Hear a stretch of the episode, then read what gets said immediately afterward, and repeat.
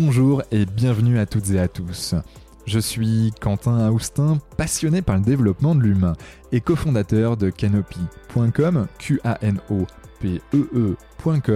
l'application qui vous permet de trouver le meilleur praticien en médecine complémentaire, faire un check-up bien-être pour faire le point et recevoir du contenu gratuit pour prévenir l'apparition de maladies et être au top de votre forme. Avec notre podcast Génération Canopée, je vous propose d'aller à la rencontre de personnalités, artistes, sportifs, entrepreneurs ou spécialistes pour comprendre comment ils font pour être heureux, être en bonne santé et performants, pour que nous aussi derrière, nous puissions être plus heureux, en meilleure santé et plus performants. Et ça, franchement, ça m'est vraiment très cher. Alors, prêt à embarquer avec nous? Hmm, Je le savais. Let's go.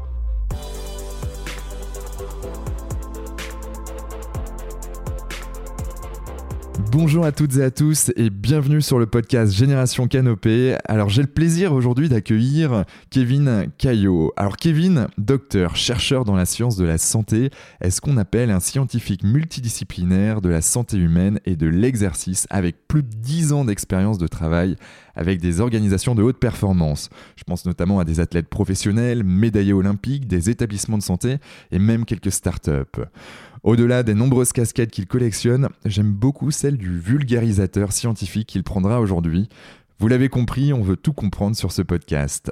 Kevin, au parcours déjà très riche à seulement 37 ans, va donc nous parler, vous vous en doutez, de santé, d'exercice physique, de nutrition, mais pas que. Alors sois le bienvenu Kevin, comment te sens-tu? Très bien, très bien, ravi d'être là euh, Quentin. Euh, ça va être euh, très sympa. Ouais, ouais, ouais, t'as as, beaucoup de choses et, et, au vu des quelques minutes qu'on vient de passer juste avant de lancer l'enregistrement, bon, je sens qu'on va se, on va se régaler. Euh, très vite, euh, qui es-tu, Kevin, vu par Kevin? Ah, Alors, euh, Kevin, c'est c'est d'abord un, questionnement permanent. Voilà, c'est-à-dire que moi, je viens, j'étais sportif de bon niveau, j'ai jamais été exceptionnel, mais j'ai tout de suite euh, voulu comprendre. C'est-à-dire que même si je venais du sport, en fait, je suis parti dans la biologie parce que, parce que je voulais comprendre, parce que je voulais, tu vois, euh, rentrer dans euh, le, le, pourquoi, et, et, etc. Puis finalement, bah, on revient toujours vers ses amours. Donc derrière, je suis revenu vers la nutrition, vers l'exercice physique, mais je suis revenu encore vers la biologie. Et après, j'ai finalement fait une sorte de package autour de ça. Et puis après, je suis parti travailler avec des, des athlètes, des, des, des, des, patients et puis même des, entreprises, etc. Parce qu'en fait, finalement, euh, moi, ce qui me passionne, c'est de, de donner euh, la capacité à un individu euh, de, de, modeler son destin sur, alors bien sûr dans le, dans le champ de la biologie, de la biomécanique un petit peu, mais, mais, mais voilà, vous êtes maître de votre corps, de votre destin, et il y a de la science derrière ça. Et la science. Et, tu vas nous en parler, me parler, euh, on va dire, avec, euh, avec des mots qui est, que tout le monde peut, peut comprendre. Euh, c'est vrai que c'est assez important là-dessus. Hum, comment tu comment as découvert que la science était, et qui plus est la science, la science de la santé et de l'humain était ta passion? Comment, comment tu découvres tout ça, toi? Alors écoute, euh, ça vient, euh, ça vient au fur et à mesure en fait. Et, initialement, j'étais aussi euh, très très branché écologie. J'étais un grand fan de Cousteau et, et, compagnie ah, et, et, voilà. Et, et, je suis parti et je suis parti dans cette dans cette licence de biologie tout en m'entraînant un peu à côté. Et et, en fait, bah à la fois il y avait cette matière, ce matériau en biologie, c'est pas pas très appliqué donc c'est très général. Et puis je me posais des questions, je me posais donc j'ai commencé à bouquiner etc. Et puis là je me suis dit mais non en fait c'est vraiment, c'est vraiment passionnant. J'ai commencé à comprendre qu'en fait, je pouvais, euh, je pouvais modeler, je pouvais décider qu'est-ce que je voulais travailler, etc. Euh, des choses que finalement beaucoup d'étudiants en sciences du sport euh, étudient, mais moi à l'époque j'étais en biologie. Et puis, euh, et puis je suis parti faire un diplôme de diète. Et puis là j'ai continué à creuser. Et je me souviens d'un compte rendu de stage où on me dit que je suis trop intéressé par la médecine. Alors je trouvais ça paradoxal. en, sachant que j'étais de toute façon en stage à l'hôpital, donc ça me paraissait ah. thématique moi, mais mais ça, ça l'était pas tant que ça. Euh, et, et, donc là, j'ai vraiment creusé. Et en fait, si tu veux, il y a eu une sorte de game changer dans ma vie. C'est je sors de ce de ce formation de biologie, nutrition. Mmh. Euh, je suis diététicien. Euh, et puis finalement, euh, bah, diététicien, c'est un métier, c'est un métier qui, qui est pas toujours facile au niveau de l'insertion professionnelle. Je, donc je pars faire prof de SVT. Et pendant six mois, je suis prof de SVT. Et là, je me rends compte que ce qui me passionne, c'est d'expliquer à, mes élèves en fait comment ça fonctionne. Donc bien souvent, je prends des digressions infernales sur le programme parce que je rentre dans le truc et en fait, je vois que les, ça m'étonne pas de toi. les élèves accrochent. Les élèves accrochent. Et je leur dis bah non, mais en fait, je t'explique, c'est parce que ça, ça, ça, ça. Et quand, dès que je rentre dans la pathologie, dès que je rentre dans la santé, dès que je rentre dans la performance, c'est pareil. Les yeux s'allument. Je veux comprendre parce que moi je fais du basket ou parce que ma grand-mère est malade, ma grand-mère a un cancer. On se met à parler de la grand-mère qui a un cancer. On revient sur le programme. Et là, je me dis, là, il y a, y a, quelque chose en fait. Il y a vraiment quelque chose à, à, à creuser. Ce, ce côté euh, santé, euh, mon comportement, mes choix, ben, en fait, c'est passionnant. Et c'est là que je, me, je, je, cherche un, un, master qui correspond à ça, parce que moi, à l'époque, j'avais juste, tu vois, une licence, un, un DUT et je pars dans un master très particulier, un peu composite, un peu comme moi finalement, tu vois. Pas bien défini, mais, mais, mais avec plein de choses dedans, sur trois universités. Et, en fait, c'est un, master qui se centrait sur l'entraînement, euh, sur la nutrition, et en même temps avec une approche biologie euh, très poussée. J'ai eu des, des, des mecs, j'ai eu cours dans les hôpitaux de Paris, j'ai eu des gens, euh, j'ai eu un prof de neurosciences qui montait sur les tables, un mec, et tu vois, et c'est aussi et je vais pas reprendre les citations d'Edouard Baird, mais c'est des rencontres, tu vois. Ouais. et ce, ce mec-là, par exemple, qui monte sur les tables pour t'expliquer les, les kinésines. Les kinésines, c'est un truc euh, euh, assez marrant, tu vois, où tu as en fait une molécule qui, qui marche comme sur un fil à l'intérieur de la cellule pour, pour jeter à l'extérieur de la cellule euh, des molécules. Et on en connaît une très très bien, c'est l'insuline, par exemple. Mmh, et, et, et c'est comme ça que l'insuline est, est, est lâchée depuis le pancréas. Et donc, le mec monte sur les tables et t'explique machin. Et c'est là que tu te dis, en fait, comprendre même très, très profondément les mécanismes, ça peut être fun, en hmm. fait. Ça peut être, et, ça rend tout tellement plus simple. Et donc, derrière, bah, je cherche un doctorat. Euh, je, commence euh, donc à faire de la recherche dans ce master. Je prends toutes les options recherche et je pars sur un doctorat. Et à la fois, je me dis, non, mais en fait, euh, je n'ai pas envie de perdre le pied sur le pied le terrain parce que dans le doctorat, bah, je, je travaille sur l'animal, je mets une blouse blanche tous les jours, je fais de la biologie moléculaire et à la fois, je commence à m'occuper d'athlètes de haut niveau. Et en fait, cet exercice mental, il était passionnant parce que je passais de mon laboratoire sur mon mollet de rat, euh, sur le vieillissement, à euh, de l'applicatif euh, très très précis avec Lucas Pouille, avec Christina Mladenovic, à, à, discuter de leur périodisation et de comment ils allaient, ils allaient pouvoir augmenter leur performance. Mais au final, les mmh. mécanismes cellulaires qu'il y avait derrière, bah, ils étaient communs. D'accord. Donc, doctorat en poche. Euh, ensuite, qu'est-ce que tu fais? Euh, Je sais qu'entre ce doctorat et tes 37 ans, tu as fait mille trucs. Mais euh, déjà, j'aime bien mener plusieurs trucs en parallèle. Donc, donc déjà, je pars, je, décide de, de, quitter le monde universitaire, ou presque, hein, parce que je, je prends un poste quand même d'enseignant à, la fac en Bretagne. Hmm je, monte mon cabinet, en même temps je fais des conférences, en même temps je prends une équipe, une petite équipe de handball en, en, en, préparation physique, mais euh, on, on, on, se coltinait quand même euh, le HBC Nantes, euh, Cesson, Rennes, des, des, pôles de haut niveau, et en fait ils étaient venus me chercher parce qu'ils cherchaient à, ils avaient des, des, petits gars et ils cherchaient à faire que bah ils se prennent pas une fessée à chaque à chaque tu vois. Et tu C'était quelle équipe? Et c'était Plescope handball. Ah oui, oui, ben, j'ai joué contre Plescope. Je suis un breton, hein, si tu, veux. Ah bah voilà. Et, et je pense n'avoir jamais perdu contre Plescope euh, ah bah avec mon équipe de hand. Cette génération-là, on a, alors moi j'arrive, j'arrive bien, bien, bien loti, c'est-à-dire j'arrive sur une génération dotée, euh, dorée un peu. Euh, les jeunes sont super soudés, sont super doués. Et en fait, tu as un mhm. matériau brut. Alors, ils ont pas les canons, tu sais, du sport de haut niveau, c'est qu'ils sont pas, ils sont pas grands. Mais alors, par contre, ils ont, voilà. Et, donc moi derrière, je peux déplier une, une, stratégie complètement nouvelle, complètement novatrice, avec les parents qui me regardent avec des yeux pas possibles, euh, parce qu'ils voient leurs gamins qui font du, qui font du squat sur euh, sur un truc décathlon, sur le prochain. Bon bref, c'était hyper passionnant. Et à côté de ça, je reste euh, consultant pour des boîtes et puis des sportifs de, de haut niveau, donc une activité très très multicarte pendant à peu près trois ans, hmm. très variée. Euh, donc qui va de très haut niveau jusqu'à euh, Madame tout le monde euh, qui a des problèmes de dos ou, ou qui a un problème de diabète, ou etc. Euh, puisque tous les vendredis, je suis au cabinet vraiment classique, etc. Et, et... toujours en Bretagne, là. Ouais, toujours en Bretagne, toujours en Bretagne, autour de, de, la Bretagne. des fois, je me déplace un peu, mais voilà. Et, mmh.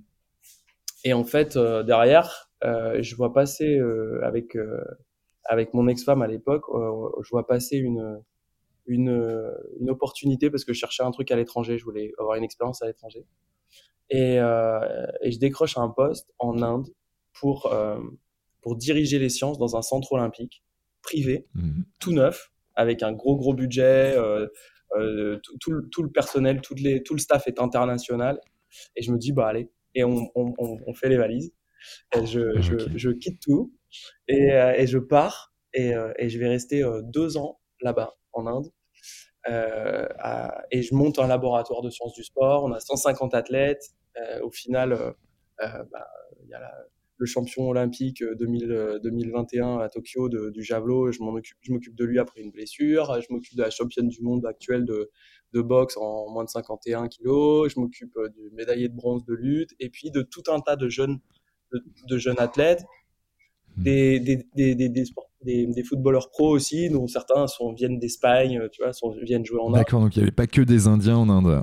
Ah non, il n'y a pas que des Indiens en Inde. Et puis d'ailleurs, tout le staff, dire, dans, euh, dans ce on, est, euh, on est des Français, parce qu'on est trois Français quand même, je sais pas comment ça se fait, mais on avait de la cote. Et, et Australiens, euh, Écossais, Américains, Georgiens, euh, Sud-Africains. Donc on est tout un staff international, on a 2 millions, 2 millions d'euros de budget annuel sur le centre. Euh, ah, en Inde. Euh, on a ah un truc, ça ressemble à l'INSEP à Paris en fait. Et, euh, et, donc je monte le labo, je monte le service nutrition, etc. Et puis au bout de deux ans, bon bah ça reste l'Inde, ça reste challengeant sur certains points, donc on revient. Et là, je démarre une autre aventure, une start-up avec des associés indiens justement. Et pendant un an, on essaye de monter la start-up. Alors après, bon, bah, les startups, c'est comme ça. Des fois, ça start et des fois, ça ça starte pas. Là, en l'occurrence, ça n'a pas forcément starté. Et, euh, et sauf que au travers du parcours entrepreneurial, tu rencontres, euh, tu rencontres des gens. Et là, une des personnes, bah, c'est euh, le PDG de, de Kidvet à Montpellier, qui est une, une, une start-up maintenant plutôt une scale-up euh, franco-grecque. Et là, je, je, je, suis embarqué dans l'aventure euh, Kinvent euh, et je deviens directeur de l'innovation et de la recherche. Et, ouais. Et qu'est-ce que vous y faites chez Kinvent Alors chez Kinvent, écoute, c'est pareil, Kinvent c'est assez passionnant, c'est-à-dire que on a euh, sept capteurs différents. C'est des plateformes de force, c'est des dynamomètres, des, capteurs de force aussi, donc des, plateformes de force, des capteurs de force, des capteurs de mouvement.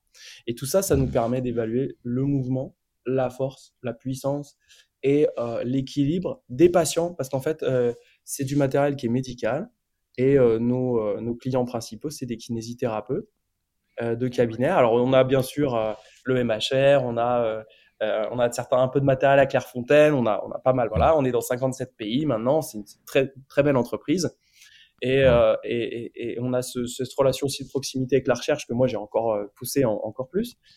Euh, et, et, en fait, on donne à voir ces données aux patients. Et donc, tu vois, ça, ça rejoint encore la boucle, c'est-à-dire qu'on est dans quelque chose où on, on, on, objective, et à travers cette objectivation, bah, le professionnel a plus d'informations, mais le patient aussi être acteur. Et d'ailleurs, on a même des jeux où en fait, on donne à voir la, la fonction, tu vois, on fait monter, descendre un kangourou, des trucs comme ça, juste en serrant ou en, ou en poussant. Et ça permet aux patients, si tu veux, de, de voir, de, à donner à voir ce qu'il fait et donc à motiver le patient. Wow, ok. Ok, donc euh, du coup, euh, la recherche, c'est dans ton ADN et, c'est assez marrant de, voir en fait tous ces parallèles. D'un côté, le monde des startups, euh, le monde de, l'universitaire, le monde des sportifs de haut niveau, et puis il y a le patient au milieu que, que bien, dont tu aimes bien parler. quelle en tout cas, quelle est la relation selon toi qu'un patient doit avoir avec la santé? Bah, Alors déjà, il y, a, une forme de, paradigme qui est en train de changer. C'est-à-dire qu'aujourd'hui, il, y a, euh, il y a ce qu'on appelle l'éducation thérapeutique du patient, qui a d'abord été amenée parce que, par les infirmiers et qui, euh, qui s'est disséminée euh, très tôt après à d'autres professions paramédicales. C'est souvent les paramédicaux qui, qui s'occupent de ça. Et c'est un concept qui dit qu'en fait, le, patient est acteur de sa santé. Hmm. Voilà. Et, et, alors au départ, c'est parti, c'est parti par exemple du diabète de type 2 où le patient il doit gérer son insuline. Donc il faut l'éduquer parce que après, bah, il s'en va et puis il faut gérer son insuline et il faut pas qu'il fasse d'erreur. Et, c'est un peu cette question du diabète de type 1. euh, ça a été euh, finalement un peu un des, éléments d'amorce de cette éducation thérapeutique du patient. Et en fait, moi, je, me situe vraiment là-dedans, c'est-à-dire qu'au moment où, je fais de la recherche sur la cellule, qu'est-ce qui m'intéresse? Il m'intéresse de comprendre quand on court, quand on saute, euh, quand on mange pas, quand on, soulève un poids dans la salle de musculation, ben, qu'est-ce qui se passe? Qu'est-ce qui se passe non pas dans les perceptions cognitives, Hein, même si ça m'intéresse euh, aussi, qu'est-ce qui se passe dans ma cellule? Et là, c'est marrant, quand on rentre dans l'intérieur, donc je vais donner un exemple, un, exemple plus, plus concret pour expliquer pourquoi finalement à l'échelle de la cellule, le prisme est un peu le même. Quand euh, on fait de l'exercice d'endurance, il y a un moment donné, on connaît plus ou moins tous ce qu'on appelle l'ATP. L'ATP, c'est l'énergie chimique de la cellule, c'est le carburant. Hein. Euh, voilà. Mais, mais cet ATP, c'est le, euh, c'est, le carburant, mais vraiment final. Euh, pour produire cet ATP, on a besoin de sucre, on a besoin de graisse et d'oxygène quand on veut l'oxyder. donc, une fois qu'on a cet ATP, ok, si je fais de l'exercice physique, je, cours, je consomme cet ATP. Et donc, transitoirement, ce qui va se passer, c'est que ma cellule, elle va manquer un peu d'ATP. Et eh bien, il faut savoir qu'elle a un interrupteur pour ça. Euh, c'est-à-dire qu'au moment où vous consommez de l'ATP, dans adénosine triphosphate, donc il y en a trois des phosphates, et eh bien vous diminuez le taux d'ATP parce qu'en fait vous coupez pour libérer de l'énergie et on vous retrouvez avec de mhm. l'adénosine monophosphate. Et en fait le ratio entre les deux, bah forcément il change puisque vous consommez l'ATP et puis vous produisez de l'AMP. Et en fait, mhm. ce changement de jauge entre les deux, il va activer un truc qu'on appelle l'AMP kinase. Les kinases dans les, dans le, dans les cellules, c'est des trucs qui s'allument. Voilà, qui s'allument. Qui disent, OK, maintenant, là, on est à peu près dans l'eau, là, on va, on va vers l'ADN. Et là, on va, on va déclencher un truc dans l'ADN. Et cette AMP kinase, qu'est-ce qu'elle fait? Eh ben, Elle nous permet de, de fabriquer les petits carburateurs qu'on a dans les, dans les cellules qui utilisent l'oxygène. Et ces carburateurs, ils sont déterminants euh, pour la performance en endurance euh, ou pour, un, pour, euh, pour stabiliser son diabète ou voire même pour, pour, traiter son diabète de type 2. Ils sont très, très importants. On les appelle les mitochondries. Et en fait, ce qui est amusant, c'est que vous, faites ça quand vous avez de l'endurance. Maintenant, on s'intéresse à un autre cas. Maintenant, je jeûne. J'arrête de manger. J'arrête de manger. Je suis entre deux repas. Qu'est-ce qui se passe?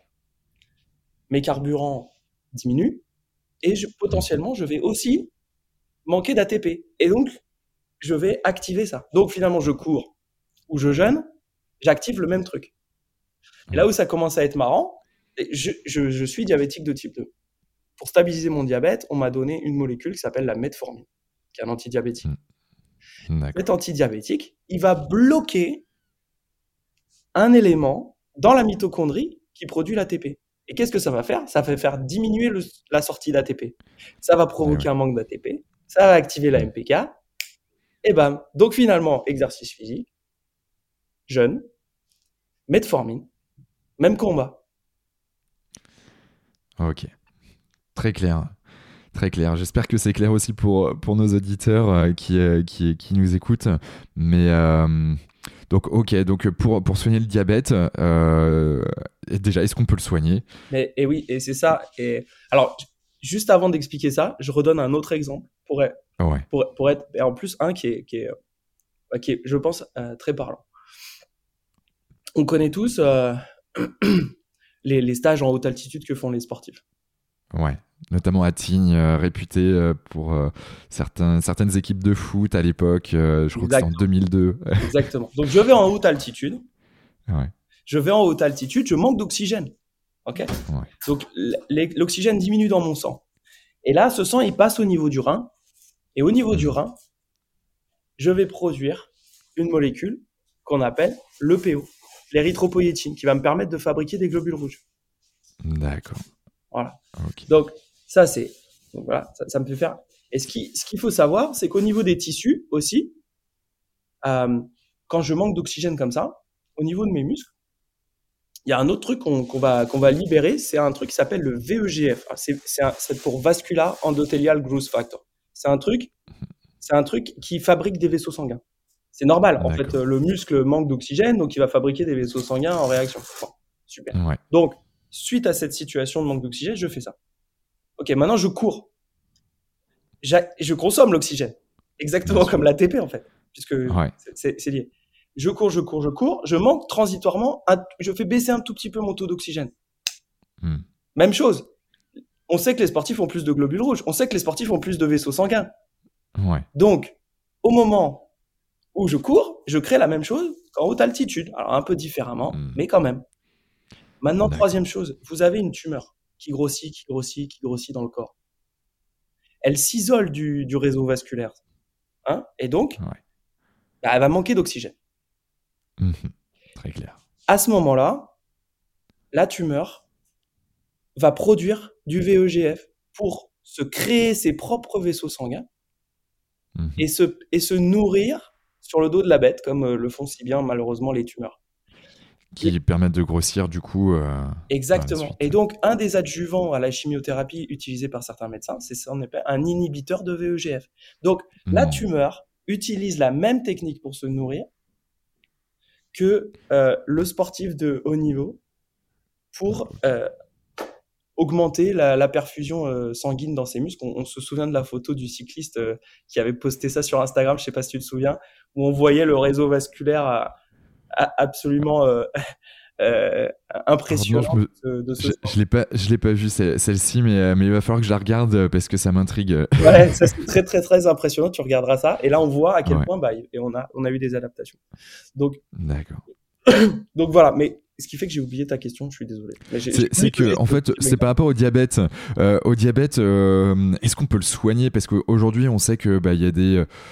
Il y a, il y a des. Alors, tout dépend si tu es en diabète de type 1, type 2. Si tu peux peut-être nous en dire un peu plus là-dessus euh, pour Ah, celles et ceux qui. Oui, oui. Alors là, je pense qu'il faut être très très clair et il faut comprendre Ouais. vraiment la, les, les, les différences entre euh, ces deux types de diabète et, en- et même on, on va dire que maintenant, on- pratiquement, on, a, on, a, on en a un qui qui euh, qui se comment dire un troisième diabète qui en quelque sorte qui se, Qui qui, qui, qui, s'annonce ou en tout cas qui qui existe. Le, D'accord. le diabète de type 1. En fait, c'est pas du tout la même pathologie. Si on était, si on était vrai sur le plan cellulaire c'est, et physiologique, c'est pas la même pathologie. Elle a le même nom, parce qu'à la fin, il y a trop de sucre dans le sang. Mais Ouais. derrière, et que c'est autour de l'insuline. Mais sinon, à part ça, c'est pas la même. Il y a Ok. un diabète de type 1 où, pour une raison qu'on connaît mal, mais a priori euh, des raisons souvent euh, d'origine euh, auto-immune, donc tu as le Mm. système euh, euh, immunitaire qui se met à attaquer ton pancréas, tu vas détruire les cellules bêta des îlots de Langerhans qui sont dans le pancréas, qui produisent l'insuline. Et donc, tu n'as plus d'insuline, et donc tu ne, tu n'es, tu n'as plus cette hormone qui te permet de prendre le sucre du sang et de l'amener dans les muscles. D'accord. Euh, dans les muscles. Je, je parle des muscles, mais enfin de, dans tous les tissus. Euh, voilà. Donc ça, c'est, c'est un truc. Ça, c'est Ok. le diabète de type 1. Donc là, bon, euh, l'hygiène de vie est nécessaire pour maintenir son état de santé, mais euh, l'urgence, c'est vraiment, et c'est ce que font très très bien euh, les services de diabétologie, euh, c'est de donner de l'insuline. Et donc il y a deux techniques, c'est l'insuline qui est en, en, en- en cachet ou plus rarement en, enfin, en piqûre aussi. Bon, D'ailleurs, c'est en piqûre, je dis une bêtise, mais soit on a une longue, ce qu'on appelle une longue qui fait toute la journée et puis des aigus à chaque repas, soit on a une pompe à insuline qui est en permanence connectée avec le flux sanguin et donc qui permet de, Mm. de réguler le flux sanguin en captant automatiquement. Donc ça, c'est bah, pareil, euh, ça se modernise à fond, il y a des startups derrière ça. Et vraiment, ça, ça fait le rôle du, du pancréas. Et euh, voilà, aujourd'hui, il y a des diabétiques de type 1 jeunes qui sont bien éduqués, qui savent gérer leur truc, qui, euh, qui vivent vraiment quasiment normalement. Voilà, à part... euh, Mm. mais ça, c'est des, des- des belles innovations. Et après, il y a le Com- diabète comment tu les détectes? Comment tu détectes ça? Ah, tu- malheureusement, tu les détectes très tôt. Moi, je me souviens de mes, stages à l'Institut Saint-Pierre à Palavas, qui s'occupe euh, qui s'occupe de ce type de choses. C'est que tu, tu, tu vois des enfants qui d'un seul coup sont très fatigués, Hmm. Euh, parce que c'est un des, des signes de l'hyperglycémie, qui, ont, qui boivent énormément, qui vont énormément Eh aux ouais. toilettes, parce qu'en fait, dans ce système-là, le, le corps n'arrive pas à éliminer le sucre, hein, parce que toutes les autres hormones de, de production de sucre et tous les mécanismes d'hyperglycémie, ils sont là, mais par contre, ceux d'hypoglycémie, hypoglycémiants, pardon, ils sont pas là. Donc, dans ces cas-là, ce qui se passe, c'est que le sang, le, sang, le, le- le sang se charge en sucre, donc l'hyperglycémie, et, euh, et ça va provoquer, effectivement, c'est tout un tas de cascades physiologiques qui, qui créent cette fatigue et qui fait de l'endormissement. Et dans le même temps, on va, euh, le corps va essayer d'éliminer le sucre par, euh, par, par les urines. Et donc, euh, ça va euh, créer euh, ce flux continu de, de boissons. Et alors, des fois, c'est un peu paradoxal parce que moi, j'ai vu des, des, des, des, des jeunes euh, diabétiques qui buvaient du coca parce qu'ils avaient soif. Tu imagines bien le cercle vicieux. Oh, et donc, un des premiers, d'ailleurs, un des premiers organes, on connaît le pied diabétique, hein, mais un des premiers organes qui, qui souffre vraiment, vraiment très fort d'un diabète mal équilibré. Quand on dit mal équilibré, c'est-à-dire que la glycémie n'est pas, pas bien régulée. C'est et ben c'est les reins. C'est les capillaires les plus fins euh, du, de l'organisme sont, euh, sont dans les reins. Et euh, c'est ce qu'on appelle le glomérule. Et, et, très très vite ça peut être ça peut être abîmé par cette ce sucre en fait. Parce que le sucre en plus et ça colle sur les doigts mais ça fait pareil partout en fait. Et ça, ça, se met sur les, les protéines et, en fait ce qu'on appelle les protéines glyquées. C'est pour ça que pour ceux qui sont diabétiques de, de tes auditeurs, ils connaissent l'hémoglobine glyquée et, euh, et ça, c'est l'hémoglobine glyquée, c'est un marqueur long terme, contrairement à la hmm. glycémie qui peut changer d'un jour à l'autre, d'une heure à l'autre, et même de 10 minutes à l'autre. D'accord. Donc en gros, tu détectes ça. Euh, donc il y a ces premiers symptômes. Ils viennent euh, te voir. Ils viennent voir en fait des médecins. Des médecins euh, le détectent. Ils font une batterie, j'imagine, de prise de sang. De... Exactement. Ouais. Et, puis ensuite, ensuite, il faut mettre en place un traitement et en fonction du niveau mmh. d'éducation du patient, de son âge, etc. Il va y avoir des solutions plus ou moins euh, simples et plus ou moins euh, flexibles. C'est-à-dire que voilà, il y a des solutions très simples, mais le, la nutrition est très très très cadrée, l'activité physique est très cadrée.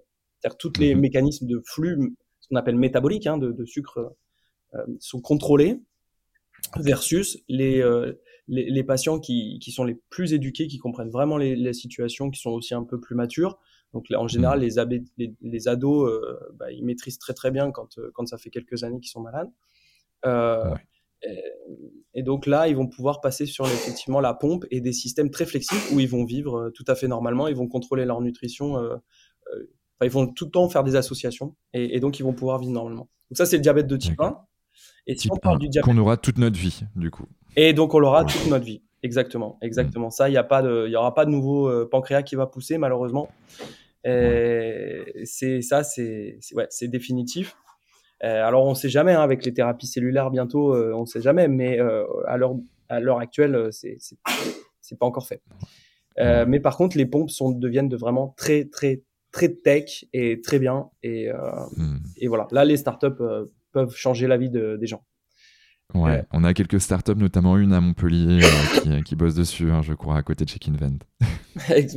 j'en doute, j'en doute pas. Je suis pas sûr de la connaître, mais, mais j'en doute pas. Il y a des choses très très belles qui sont. Et euh, après, il y a le, diabétique de, le, diabète de type 2. Alors, le diabète de type 2, c'est, du, c'est un diabète d'hygiène de vie. Ce qu'il faut comprendre dans le mmh. diabète de type 2, c'est que vous êtes, on, a la, phase qu'on appelle de pré-diabète, c'est-à-dire qu'on commence à voir qu'à chaque fois qu'on mange du sucre, le sucre il monte haut et il reste longtemps.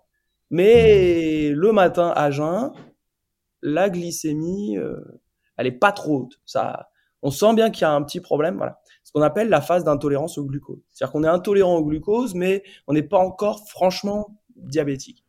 Et après, comment ça se matérialise, tu vois, pour que, pour que nos auditeurs comprennent? Parce que euh, je, je, me souviens plus exactement de la stat, parce que je, vais dire une connerie autrement, mais, mais c'était juste euh, dingue le nombre de personnes qui ne savent pas qu'ils sont en diabète de type 2 euh, et qui l'ont vraiment. Si, si je fais pas d'erreur, parce que tu sais, moi, ça, fait longtemps que je mets plus un peu moins les, le nez dans les prises de sang, mais l'intolérance au glucose, on, le met à 1,10, 1,15 euh, le matin à jeun. Et après, c'est 1,30 euh, pour le, le, véritable diabète. De, véritable diabète. Et après, tu as aussi des, as le test qu'on appelle de test de, tolérance orale au glucose, où en fait, on va regarder euh, le pic atteint suite à un shot. En général, c'est 70 ou 90 grammes de sucre qu'on te donne d'un coup. Hmm. Et on va regarder pendant deux heures avec des prises de sang tous les quarts d'heure ou toutes les souvent c'est tous les quarts d'heure. Donc imagine ça moi je le faisais sur des rats. Ah, je donnais à la béquille euh, au rat euh, équivalent puis je faisais un test comme ça et avec la technicienne on regardait tout le temps et ça nous permettait d'étudier l'impact de, de, molécules ou quoi. Et, euh, mm. et, et, donc ça, ça te permet de voir si, si, ta courbe elle monte à des hauteurs qui ne devraient, qui sont anormales et voilà etc. donc ça il y a des normes là-dessus. Euh, si, je, si je me permets de te couper, si, euh, si je reviens encore un peu plus au patient qui est chez lui, euh, à quel moment en fait il dit qu'il qu'il a, qu'il a potentiellement le diabète de type 2 Quels seraient les signes avant-gardistes? Bah, C'est les mêmes. En fait, c'est les mêmes parce que les, les, les, symptômes, c'est ceux de l'hyperglycémie prolongée. Même que le type 1. Ouais. comme le type 1. Donc, c'est l'hyper. ah, bah tiens, j'oublie mes mots. Enfin, le fait de boire beaucoup Et, et, et, le fait d'uriner énormément et de se sentir très fatigué. Voilà. Hmm. Alors après, sur le diabète de type 2, c'est des gens, bien souvent, même s'il y a encore des, ce qu'on appelle des, des, des, profils un peu familiaux, génétiques. Euh, mais euh, ce qui se passe, c'est que les diabétiques de type 2, souvent, c'est des gens en surpoids ou très sédentaires, ou les deux. Euh, et, et, donc, eux, c'est complètement différent. Leur pancréas va bien, plutôt bien, et il produit de l'insuline. Mais par contre, cette insuline ne marche plus. Ok. Donc, et ça, c'est là-dessus que j'ai fait ma thèse, moi. C'est-à-dire qu'on s'est rendu compte que par un manque, par exemple, de mitochondries dont on parlait euh, dans la cellule, donc de, turnover euh, énergétique, euh, par l'accumulation de graisse dans les cellules qui peuvent devenir, ce qu'on appelle ça des céramides, elles peuvent devenir toxiques. Et en fait, l'insuline, si tu veux, il faut imaginer, tu vois, si je prends, est-ce que je, je peux montrer quelque chose à la caméra ou pas? Ouais, ouais, ouais, vas-y. Bien sûr. Donc, t'imagines ça, c'est ma, c'est plus une clé USB, c'est une membrane lipidique. c'est une membrane de. Il faudrait juste le, le, le, décrire un peu plus euh, avec des termes pour que tout le monde puisse euh, s'imaginer ça. Mais, il faut... clé USB. Je vais prendre ma main. Donc, ma main, il faut imaginer que c'est la membrane de la cellule. Ok, donc c'est l'enveloppe. La cellule, c'est comme un ballon en fait, dans, dans lequel il y a de l'eau et l'enveloppe du ballon. Hein, on pense à la Coupe du Monde actuellement. C'est de la. Ouais. D'accord? Et en fait, euh, cette enveloppe, euh, c'est l'interface d'échange, c'est l'interface de communication. Mhm. Ce qu'on appelle une membrane semi-perméable, parce qu'on peut faire passer deux, trois trucs dedans, mais il faut euh, un peu d'aide, ce qu'on appelle des transporteurs, etc. Et l'insuline, elle, elle arrive, elle chemine, donc c'est une hormone qu'on dit endocrine, elle, chemine par le sang, et elle arrive sur le récepteur, et elle se fixe sur son récepteur. Et en mhm. fait, elle va se fixer, donc si je te prends ça comme ça, elle va se fixer sur l'extérieur de la cellule, sur son récepteur. Voilà. Mhm. Et en fait, c'est un récepteur qu'on appelle tyrosine kinase. Et on retrouve le mot de kinase que je disais tout à l'heure, c'est-à-dire qu'il y a un truc qui va s'allumer, mais à l'intérieur. Donc quand, quand, quand euh, la, la, quand l'insuline va arriver sur, euh, sur son récepteur, ça va t'activer le récepteur, hein, tu vois, comme, comme j'ai cliqué sur mon stylo. Et là, d'un seul coup, il va se passer une activation. Et de là, ça va dire à la cellule, prends du sucre. Donc il y a des trucs qui vont qui vont aller euh, hop, qui vont remonter de l'intérieur, tu sais, et qui vont venir là, ils vont dire hop, je fais rentrer du sucre. Et dans le même temps, ça va changer aussi des choses. Euh, voilà. Mais le problème, c'est quand euh, la cellule se charge en, en, en, en mauvaise graisse, hein, on appelle ça hmm. la lipotoxicité. Elle, elle, vient perturber ici. Et d'un seul coup, tu vas voir l'insuline qui arrive bien ici, et, et ici, il se passe rien. À l'extérieur, donc ouais, côté extérieur, et, ok. Et là, ici, il se passe plus rien. Et en fait, il n'y a plus rien d'activé en cascade en dessous. Ce qui fait que le sucre, il hmm. rentre pas. Alors ça, c'est hmm. pour la plupart des, des, tissus, sauf le foie, où le foie, c'est l'inverse. C'est-à-dire que le foie, lui, il en produit tout le temps du sucre. Et quand l'insuline arrive, c'est pour lui dire, oh, calme-toi, euh, arrête de m'en produire parce que là, il y en a trop. Ah Donc typiquement, c'est ce qui m'intéressait, moi, dans, dans mes recherches. C'était euh, euh, une personne âgée, d'une manière générale, elle produit plus de sucre par le foie et elle en prend moins par les muscles. En fait, tu deviens vraiment diabétique de type 2 quand le, le tissu du corps qui est le plus actif, euh, en termes de, enfin, du moins, dont le métabolisme est le plus plastique et qui est à la fois le plus massif, c'est le tissu musculaire. Quand le tissu musculaire, il répond plus à l'insuline ou il répond très mal à l'insuline, c'est là que les problèmes commencent. Parce que, hmm. parce, pour la quantité qu'il représente, en fait. Donc, c'est pour ça que l'exercice physique est aussi important. Et, tu me posais ta question au départ, c'est est-ce qu'on peut le soigner? Oui. En trois mois, on a pris quelqu'un qui pesait 114 kilos, on lui a fait faire de l'exercice physique, on lui a fait faire une nutrition particulière de perte de poids. En trois mois, il avait une glycémie euh, normalisée à 0,78, hmm. je crois, donc tu vois très très très bien. Et, et, et, son hémoglobine glyquée qui était euh, euh, de 7,8, donc euh, c'est pathologique. Au-dessus de 6,5, euh, ça commence à être euh, problématique. Au-dessus de 6, ça commence à être problématique. elle était de 5,4. Donc, ta glycé, ton hémoglobine glyquée ou la mienne, pareil. Sauf si je suis hmm. diabétique, je le sais pas, mais pour l'instant, je suis fatigué, mais normalement, c'est pas les. donc, donc, donc, voilà, cette personne-là, en trois mois, elle avait résolu son problème. Et et on avait arrêté. C'était tout ça, c'était un projet pilote sous couverture médicale. On avait cardiologue, gastroentérologue, diabétologue, on avait tout le monde. Mais euh, on avait arrêté les hyper, euh, les hypocholestérolémiants, donc euh, il y avait des statines. On avait arrêté la metformine. on avait mis de l'exercice physique cadré, on avait mis de la nutrition cadrée et on avait mis un soutien psychologique pour, pour, pour, pour, gérer toute cette, ces changements de vie. C'est super important de ne pas oublier cet aspect-là. Et au bout de trois mois, bah, il n'y avait plus de diabète de type 2. Et aujourd'hui, parce que ça c'était en 2014, aujourd'hui en 2022, il n'y a toujours pas de diabète de type 2. D'accord. Ok. C'est dingue euh, comme quoi l'activité physique, euh, en tout cas éliminer la sédentarité euh, le plus possible et, avoir une nutrition adaptée permet bah, en fait tout simplement d'aller beaucoup mieux et, donc de travailler sur, sur la prévention de sa santé. Mais exactement. Et, d'ailleurs c'est un, peu, c'est un peu mon coup de gueule en préparant cette, cette, émission, si on peut dire ça comme ça, avec toi. Ouais, ouais, ouais Mais c'est mon coup de gueule, c'est-à-dire que on prend le journal Lancet. Lancet, c'est le journal de diabétologie mondiale. Donc, il mmh. publie des articles, il est de très haut niveau. On a ce qu'on appelle l'impact factor, qui est très élevé, etc. Le Lancet publie euh, début des années 2010, euh, je me souviens plus exactement, euh, une étude prospective et montre, démontre qu'une activité physique plus une nutrition adaptée est deux fois plus efficace que la metformine pour prévenir le, le, le, passage du prédiabète vers le diabète. Et des études comme ça, je pourrais, on pourrait passer le reste du podcast maintenant, là, si tu veux, en citer. Et c'est ça qui me rend euh, un peu chèvre des fois. C'est-à-dire que il y a toujours cette forme de condescendance vis-à-vis euh, de, de, ce qu'on appelle les, les, les, thérapies non médicamenteuses.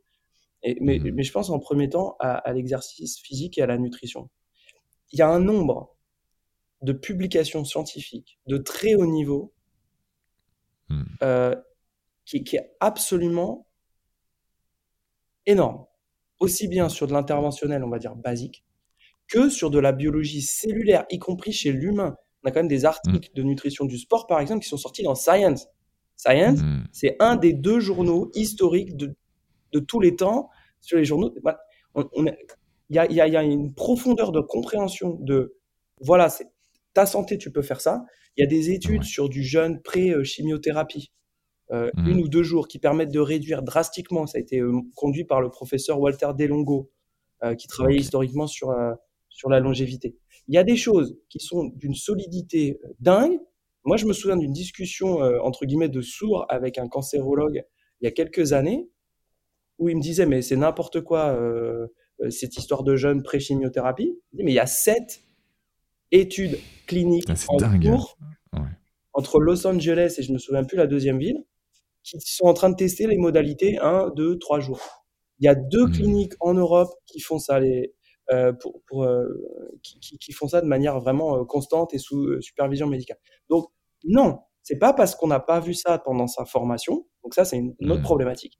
C'est pas parce qu'on n'a pas vu ça pendant sa formation médicale ou paramédicale que ça n'existe pas. Les études scientifiques sont là. Simplement, il faut. Et, d'ailleurs, il faut arrêter de, faire une dichotomie aussi forte entre les pratiques non médicamenteuses et les pratiques médicamenteuses. Moi, j'ai commencé ma thèse en étudiant l'exercice physique, en faisant courir mes rats. La dernière année, je faisais des injections qui étaient là pour mimer l'exercice physique. Tu vois? Ouais, ouais, putain, c'est dingue. Ouais, ouais, ouais. C'est la, la même chose. C'est ça qui est, qui est dingue, c'est la même chose, alors qu'en fait, si on se bougeait un peu plus, euh, ben, ça coûterait. Euh, l'impact environnemental serait, serait, euh, serait beaucoup plus limité si je prends par rapport à, la création de, de, de, de, produits, de médicaments. Il y a aussi le fait que nous, on serait on est bien psychologiquement parce qu'on sait que aussi euh, bah, le fait de faire de l'activité physique euh, c'est bon pour notre corps euh, physiologique si je puis dire mais aussi psychique psychologique. Il y, a, un certain nombre d'études aussi derrière. Ça me fait penser à, deux choses. Grégory Nino bien sûr professeur que, que, l'on connaît bien sûr à Montpellier mais qui est assez connu même dans le monde entier dans les INM les interventions non médicamenteuses. Et puis ça me fait penser aussi à, à May Charlotte. May Charlotte euh, donc euh, avec euh, bah, Charlotte qui a eu deux, deux cancers du sein et, et qui s'est dit bon waouh comment je peux faire pour pour aller mieux et, en effet quand elle était sous chimiothérapie ben en fait elle s'est mise à faire du yoga elle s'est mise à faire de la méditation elle s'est mise à faire du pilate et elle s'est rendue compte que ça ça lui faisait énormément de bien et que ça lui permettait justement physiquement et psychologiquement bah, de passer cette étape avec, on va dire, un niveau de douleur beaucoup plus faible. Et, et elle, a développé My Charlotte qu'on a reçu sur, sur ce podcast. Donc Charlotte qui, est venue nous en parler et qui, qui mettait ça en, lumière sur bah, les, les, les, patients et, sur, et puis ceux qui aident les patients, les aidants, pour pouvoir leur, leur, dire quoi faire dans ces moments de manière non médicamenteuse pour que bah, ce moment, pas forcément évident pour tous, puisse se passer du, du mieux possible. Donc je te rejoins à 1000%. Et puis on est dedans, nous, avec Canopy. Donc je ne vais jamais te recontredire là-dessus. Exactement. Donc top. T'as des euh, donc tu parles de quand tu es sur l'alimentation, euh, on parle de nutritionniste, euh, de diététicien, de nutri micronutritionniste. Tu comment tu vois moi par exemple, je me mets je me mets à la place de quelqu'un qui a envie de, de faire attention à lui et d'avoir un, un, régime plus équilibré par exemple ou en tout cas d'en savoir un peu plus. Il doit aller voir vers un nutritionniste, un micronutritionniste, un diététicien. Quel type de personne il doit aller voir? Alors, moi, j'ai envie de te dire, hein, déjà, c'est pas c'est pas tant la profession que la personne en elle-même, parce que la nutrition, c'est tellement. Euh, en fait, déjà, il faut comprendre un truc. Il y a diététique et il y a nutrition. On hmm. utilise ça de manière interchangeable, c'est pas la même chose. La nutrition, quand je, te dis que as tes, euh, tu manges du cholestérol, ça vient se mettre dans ta bicouche lipidique, ça, ça, modèle la, rigidité. Voilà, là, ça, c'est de la nutrition. Je te parle du métabolisme, hmm. c'est de la nutrition. La diététique, c'est l'implémentation des concepts de la nutrition dans le quotidien. C'est-à-dire qu'il y a des composantes sociales, économiques, hmm. euh, psychologiques qui viennent euh, forcément percuter ces éléments-là. Moi, et, moi, c'est vraiment là, la vraie, la, dichotomie, je l'ai vraiment compris en Inde. C'est entre, hmm. entre un Français qui mange à peu près tout, un végétarien français qui te dit je mange du poisson, tu vois? il est flex, c'est bon. un Indien qui qui, qui, qui, te parle même pas de végétarisme, mais lui, euh, c'est à peine s'il mange des œufs. Ouais, ouais. Tu vois? Mais ouais. Et, voilà, et, tu dois t'adapter. Et, mm. et, c'est ça la diététique. La nutrition, mm. je prends en charge. Et, c'était quelque chose qui était challenge en, Inde de leur expliquer ça. J'ai dit, la nutrition, c'est la même. Vous n'êtes pas différents. On est tous des humains. On est tous des mmh. humains. Donc, je vais prendre en charge d'un point de vue nutritionnel euh, euh, un Belge, un Français, un Indien, un Australien, euh, un Japonais exactement de la même façon. La, stratégie mmh. nutritionnelle, elle est la, même. Elle dépendra de l'individu, de son activité physique, de son âge. Mais c'est un humain avec un patrimoine génétique largement identique. Par mmh. contre, je vais pas obliger un Indien végétarien depuis toujours à manger de la côte de bœuf. C'est, c'est, non, mais je suis, je, suis, je suis mille fois d'accord avec toi et surtout qu'ils ont un rapport bah, avec euh, les animaux euh, en, Inde, de, en Asie de manière générale, mais principalement en Inde, qui est assez exceptionnel. et, et, du coup, Ouais, et du coup, la, question que je me pose, c'est euh, bah, un sportif de très haut niveau. Euh, alors, je crois qu'il y a Kevin Meyer qui, euh, qui, qui, qui, est végétarien aussi. Euh, alors, il l'a été à un moment donné, en tout cas, je sais pas s'il l'est toujours. Euh, tu avais aussi euh, notre super multiple champion du monde de rallye, Sébastien Loeb aussi, qui était qui était dans ce dans cette mouvance. qu'est-ce qu'il qu'est-ce qu'il mange en fait concrètement pour pouvoir équilibrer? Parce que ben le, du poulet, par exemple, ça c'est quand même en termes de rapport, je veux dire 80-20 pour avoir de, de, de ce qu'il faut, c'est quand même assez assez ah, rapide.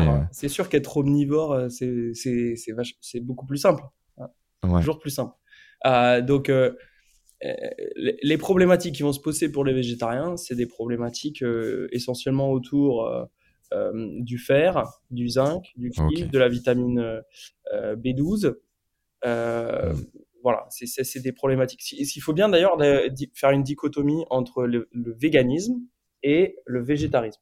Le végétarisme, c'est un modèle alimentaire qui existe depuis la nuit des temps, ne serait-ce que mmh. dans plein de cultures, euh, l'accès à la viande, c'était quelque chose de très onéreux, de très coûteux. Et voilà, si on prend euh, euh, la viande de bœuf, par exemple, c'est extrêmement coûteux en énergie, c'est extrêmement coûteux en eau. C'est, enfin, bref, ça a toujours été très compliqué pour pour les gens pauvres de manger de la viande, c'est connu et voilà. D'ailleurs, c'est au Moyen Âge, c'était les seigneurs qui avaient de la goutte, hein, c'était pas les c'était pas les c'était pas les paysans.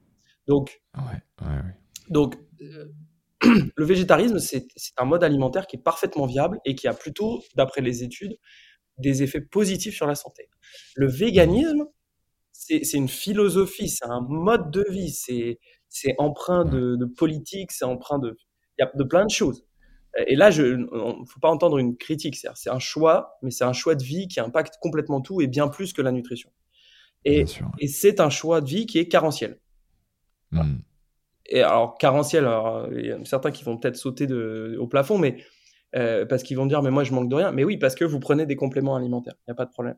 Mais en faire, euh, si on est vegan, euh, je, je, vois pas. il faut connaître, il faut connaître un peu les, les choses très clairement. Sur une alimentation omnivore, on apporte à peu près 6 mg de fer pour 1000, 1000 calories. une femme a besoin de 18 mg de fer par jour. Wow. Eh ouais. Bien plus qu'un homme, du coup. Trois fois plus. Pratiquement trois fois plus. Un homme, c'est à peu près 8 mg et, et, une femme, c'est 18. Donc, il y a très peu d'anémie chez, chez l'homme. Et euh, il y en a euh, très fréquemment chez la femme, puisqu'en plus, maintenant qu'on bouge plus, bah, on mange moins. Et comme on mange moins, on mange moins de fer. Et donc, euh, le tardiféron B9, pour tes auditrices, je pense que ça va parler. Hein. si je dis ça mmh. comme ça, les auditrices françaises, il y en a beaucoup, beaucoup qui vont dire Ah oui, moi, moi ça fait régulièrement, j'en ai au moins une fois par an.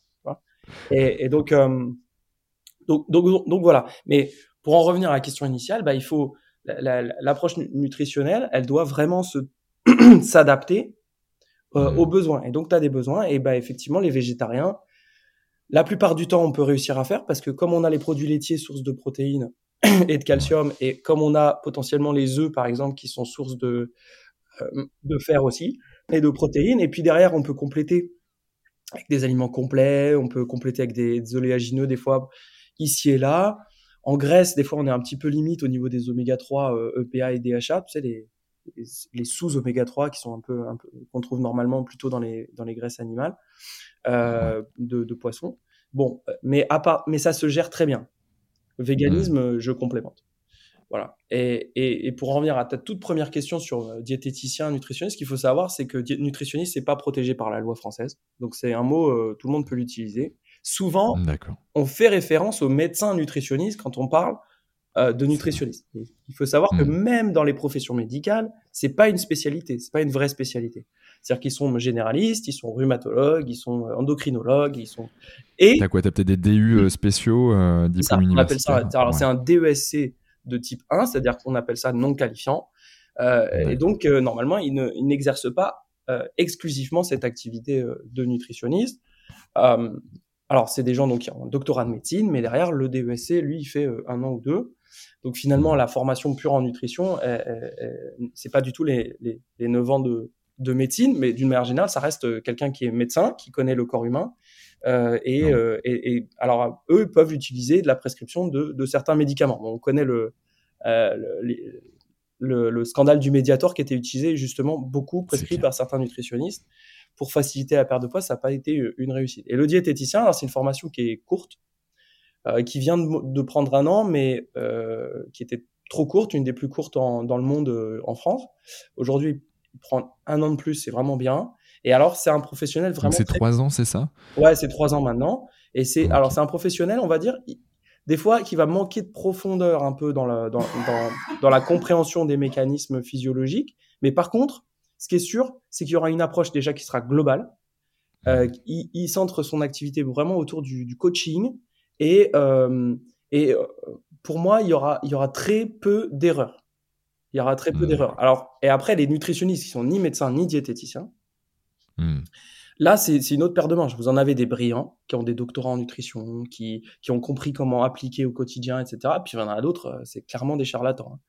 Hein. Mmh. Donc, si vous voulez, Bon, un médecin nutritionniste, si son approche n'est pas trop trop médicale, on va dire, dans l'approche de la nutrition, bah, ce pourra être un très bon professionnel et puis il y aura une prise en charge par la sécurité sociale euh, tout ou partie. En plus. Euh, le diététicien, le prix sera inférieur, par contre, il n'y aura pas de prise en charge sauf un peu par la mutuelle.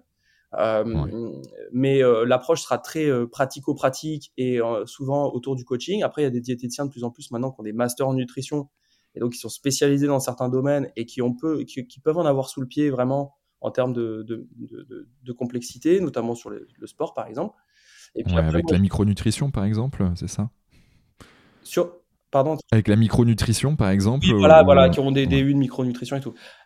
Et, après, il y, a les il y, a, beaucoup de nutritionnistes qui, clairement, bah, normalement, n'ont même pas le droit d'exercer. C'est-à-dire que si vous n'êtes pas hmm. médecin ou diététicien, normalement, vous n'avez pas le droit d'exercer, de donner un programme alimentaire. C'est puni par la loi. On a beaucoup qui prennent le gauche, mais la loi a dit non. Donc ça, c'est la réalité. Après, je, comprends bien pourquoi certains euh, vont voir euh, des, éléments alternatifs. Personnellement, la micronutrition, ça me passionne. On a bien compris que j'étais dans la biologie cellulaire, donc forcément, ça me passionne. La micro. Mais, mais c'est pas, c'est pas le cœur du problème bien souvent. C'est ça qu'il faut, moi je veux juste dire, c'est que c'est toujours, toujours euh, une approche qui est secondaire ou tertiaire pour moi. C'est-à-dire que hmm. j'arrive pas en vous disant, tiens, bah, ton problème c'est que tu n'as pas assez de coenzyme Q10. Non. Bien souvent, le problème, c'est euh, la balance glucides-lipides, c'est les, micronutriments, euh, les oméga 3, donc ça veut dire mange des noix, prendre de l'huile de colza, mange régulièrement du macro, et puis, euh, est-ce mmh. que tu as assez par rapport à ta dépense énergétique? Est-ce que tu, euh, tu établis bien dans la journée pour pas avoir de fringales? Et est-ce que tu fais de l'exercice physique? Quel exercice physique? Et puis, euh, est-ce que tu as assez de fibres? Et bien mmh. souvent, voilà, là, c'est bordé. Ça y est, c'est déjà les 90% des problèmes sont résolus. Ouais, c'est dingue en fait. Et quelque part, c'est beaucoup de bon sens. Et, euh, et j'aime bien faire le parallèle aussi avec euh, les saisons. Euh, ben en fait, quand tu suis les saisons, quand tu regardes quels sont les fruits, les légumes, par exemple, qui, sortent à ce moment-là de l'année, ben en fait, c'est souvent lié à tes besoins nutritionnels en fait du moment. c'est sûr que en automne, en printemps, en, été ou en hiver, ben en fait, on a des besoins qui sont différents en fonction de la température. Je pense notamment si je prends juste ce paramètre-là et la température de, de l'extérieur euh, du corps. Euh, c'est juste, euh, c'est juste beaucoup de bon sens. Mais encore une fois, c'est revenir à des fondamentaux. Puis ça, vient avec l'acculturation et, et très probablement, tu vois, tu parlais de, de d'SVT, Sciences et Vie de la Terre. je sais pas si ça existe toujours. D'ailleurs, tu dois avoir des cours qui sont peut-être pas cette terminologie, mais en tout cas, bref, j'ose espérer qu'il y a encore des cours là-dessus. ben en fait, c'est des fondamentaux que je pense pas avoir appris moi, tu vois, et qui pour moi sont juste essentiels en fait savoir. Exactement, exactement. C'est encore une fois, c'est aussi ce parallèle entre comprendre d'où ça vient. Pourquoi, pourquoi on dit euh, manger local, euh, c'est bon euh, pour la planète et pour l'environnement? Eh, parce, que, mmh. parce que la maturité est plus atteinte. Et maturité, ça veut dire quoi? Bah, Dans une portion de haricots verts, dans une portion de légumes, tu peux avoir jusqu'à 150 molécules bioactives. Bon, mmh. on, appelle, on, pense notamment au polyphénol. Alors, on a le resveratrol dans le raisin, la quercétine dans l'oignon, des choses comme ça. Euh, les anthocyanidines euh, dans, dans, les, dans les cerises, tu vois, on peut, on peut, on peut sortir plein de mots, euh, machin, voilà. J'en ai, sur la moutarde, j'en ai un particulièrement croustillant comme nom à, à, dormir debout, mais tous ces composés, en fait, ils sont produits par la plante pour se protéger à la base.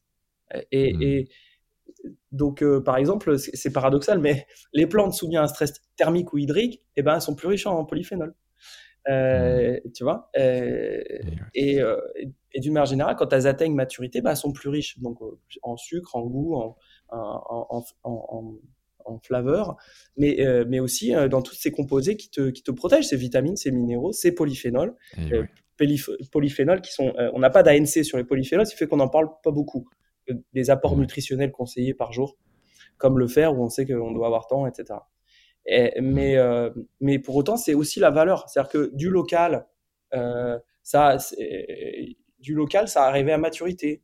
Euh, on respecte la saison, et ben on a on n'a pas twisté le process, on n'a pas utilisé trop d'engrais, machin. Le, process s'est fait naturellement et donc on retrouve l'harmonie des des composants intrinsèques du du fruit, du légume. Pareil pour pour pour la viande en fait. Quand on mmh. donne de la farine de maïs ou des grains de maïs, etc., aux, vaches, on enrichit la viande en oméga 6 artificiellement parce qu'on donne des céréales qui elles-mêmes sont source d'oméga 6 et puis on sélectionne certaines bactéries intra, euh, intra-abdominales euh, qui, euh, qui mmh. permettent, voilà, intra-intestinales qui vont produire certains composés, etc. Et si tu leur donnes à manger de l'herbe, on sait que mmh. l'herbe est une source alors à l'échelle d'une vache qui en mange des kilos et des kilos par jour, mais c'est une source d'oméga 3. Nous, si on se met à manger de, de l'herbe, on va pas s'enrichir en oméga 3. Et tu vois? Je, ouais, je vois, je vois, j'ai une belle image. voilà, on, a, on, va pas se commencer. Donc, euh, je veux que les auditeurs se mettent à, à, brouter. On va pas digresser là. Ce serait pas efficient. Mais euh, une vache qui va manger des dizaines de kilos euh, hmm. d'herbe va, va enrichir sa viande en, en, oméga 3. Et puis derrière, on a des, des, des, des marques comme Bleu Blanqueur qui donnent des graines de lin, des choses comme ça qui permettent d'enrichir. Ouais. Euh, je te fais de la pub, mais c'est pas vous. Non, non, mais Hippocrate qui nous disait que euh, ton, ta seule médecine soit ton alimentation, c'est, j'ai envie de dire en partie vrai, euh, parce qu'il y a l'activité physique euh, qui, est, qui, est, qui, est, qui, est, essentielle. En parlant d'activité physique, j'ai envie de switcher un petit peu. Qu'est-ce que tu préconiserais à nos auditeurs justement de faire chaque jour Quels sont tes trucs et astuces On a des fondamentaux dont on en a déjà parlé un petit peu sur ce podcast, mais selon toi, c'est quoi à faire quoi? Alors, on va dire que la société et le gouvernement et tout le monde fait plus ou moins le travail pour tout ce qui est endurance. C'est-à-dire que tout le monde a bien conscience mm. que marcher c'est bien, que la marche nordique c'est top, tu vois. Euh, tout ça, c'est bon, tout le monde a, bien compris l'endurance, ok? Mm. Mais alors en France, tu vois, un deuxième coup de gueule, c'est euh, euh, la musculation. Mm. c'est une véritable pilule anti-âge. C'est pas Schwarzenegger. C'est pas, euh, c'est pas, j'ai un gros biceps, etc. Moi, j'ai, moi, j'ai tanné ma, ma, propre mère pendant plus de dix ans pour qu'elle se mette à la musculation, euh, notamment parce qu'elle est, elle est, elle est sportive. Et, en fait, même si elle faisait un sport, je lui ai conseillé la musculation. La, musculation aujourd'hui, euh, c'est une forme de kinésithérapie, parce qu'en fait, c'est très très proche hein, pour tous mmh. les problèmes que vous pouvez avoir pendant votre votre période de travail, hein, votre période d'actif. C'est-à-dire que euh, souvent on a des problèmes de dos parce qu'on a des lombaires et des fessiers de chamallow. Hein, donc euh, il suffit de faire deux exercices par jour de cinq répétitions. Euh, on, lève, on lève le bassin en, poussant sur les pieds par terre, allongé par terre. C'est assez simple à faire et ça suffit souvent à résoudre les problèmes de, de lombaire. voilà. quand on a mal au cou, parce qu'il suffit de s'allonger par terre, relever la tête et tourner sur les côtés. Mais ça c'est de la musculation, il hein, faut savoir. Hein. Ça ressemble à la kiné, mais en fait à partir du moment où euh, vous voulez vous entraîner pour devenir meilleur, euh, on, bascule sur, sur ce qu'on appelle le renforcement contre-résistance, pour parler dans le langage scientifique. Et en fait, ça, ça permet de... Renforcement musculaire pour les autres. Voilà, exactement. donc, euh, donc renforcer l'arrière de ses épaules. Donc, tout, ça, tout ce travail, en fait, de la chaîne postérieure qu'on ne travaille pas trop. parce que quand on est jeune, souvent, on fait des pompes, après, on arrête. Et, donc, on travaille devant, mais on travaille pas trop derrière, c'est souvent ce qui manque. Et après, surtout, c'est à partir de 45, 50 ans, la, pilule anti-âge, c'est le renforcement musculaire. Parce que ce qui, hmm. ce, qui, ce qui, détériore la qualité de vie du senior, c'est euh, l'incapacité à porter son, son sac de course, à ouvrir la bouteille, à euh, prendre quelque chose euh, en hauteur, monter sur un tabouret. Qu'est-ce qui fait qu'on a un risque de chute? On n'est pas assez endurant? Hmm. Non on a un risque de chute, on trébuche sur un caillou, euh, on a une perte d'équilibre. D'un seul coup, on, a tout son poids sur la jambe droite. Vous n'avez pas de force, vous tombez. Hmm. Pareil pour les, ostéoporoses, malheureusement, qui, concernent euh, essentiellement euh, les dames hein, après la, ménopause. L'ostéoporose, c'est quelque chose déjà qu'on, entre guillemets, qu'on programme quand on a 12, 13, 14, 15 ans, quand on est une, une jeune femme. On a un pic de masse osseuse à 13 ans. Et ce pic de masse osseuse, il dépend des contraintes mécaniques qu'on a appliquées sur l'os. Donc ça veut dire qu'il faut courir, sauter, bouger, euh, choquer l'os quand on a 13-14 ans pour se garantir une, vie saine à 60, éviter d'avoir un col du fémur qui casse. Et ensuite, quand on arrive à cet âge-là, il faut continuer à appliquer des contraintes sur l'os. L'os, c'est pas, c'est un tissu vivant. Si vous le, hmm, vous asseyez sur un canapé, il se, décalcifie progressivement. Si euh, vous hmm. mettez des contraintes, il se densifie. Hmm. ok on, retrouve ça très intéressant, les danseuses de ballet qui ne mangent pas. Euh, elles, ont euh, tout le haut du corps qui est parfois un peu décalcifié, enfin avec une densité osseuse, euh, minérale osseuse inférieure. Mais au niveau du bassin, même alors qu'elles mangent rien des fois, franchement, c'est ça, un autre problématique ouais, on pourrait parler, mais et eh ben quand même, la contrainte mécanique a fait que l'os se débrouille pour être quand même dense au niveau de leur bassin, de leurs membres inférieurs. Alors que Bon, des fois, là, entre l'anorexie, l'anorexique et la danseuse de ballet, la, la, la, frontière est très mince. Hein. Euh, ouais, ouais, ouais, ça, se voit, quoi, c'est dingue. Euh. Mais l'exercice physique est capable même parfois de dominer le, stress environnemental pour protéger. Voilà. Donc, les contraintes mécaniques et le renforcement musculaire permet de maintenir la, santé osseuse, à arriver vers 60 ans, et surtout permet de maintenir la force et la masse musculaire qu'on appelle la sarcopénie, et, qui vont être déterminants pour un vieillissement en bonne santé. Il faut savoir qu'en France, on a une statistique qui, fait, qui, est triste en fait.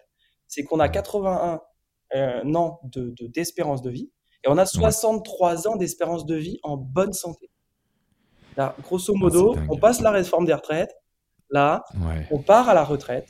On a statistiquement hmm. plus de chances d'avoir un problème de santé quand on part à la retraite hmm. que de ne pas en avoir. A priori, vous allez passer votre retraite avec un problème de santé. Aujourd'hui, c'est la réalité. Et l'origine de ces problèmes de santé, d'après la littérature scientifique, c'est hmm.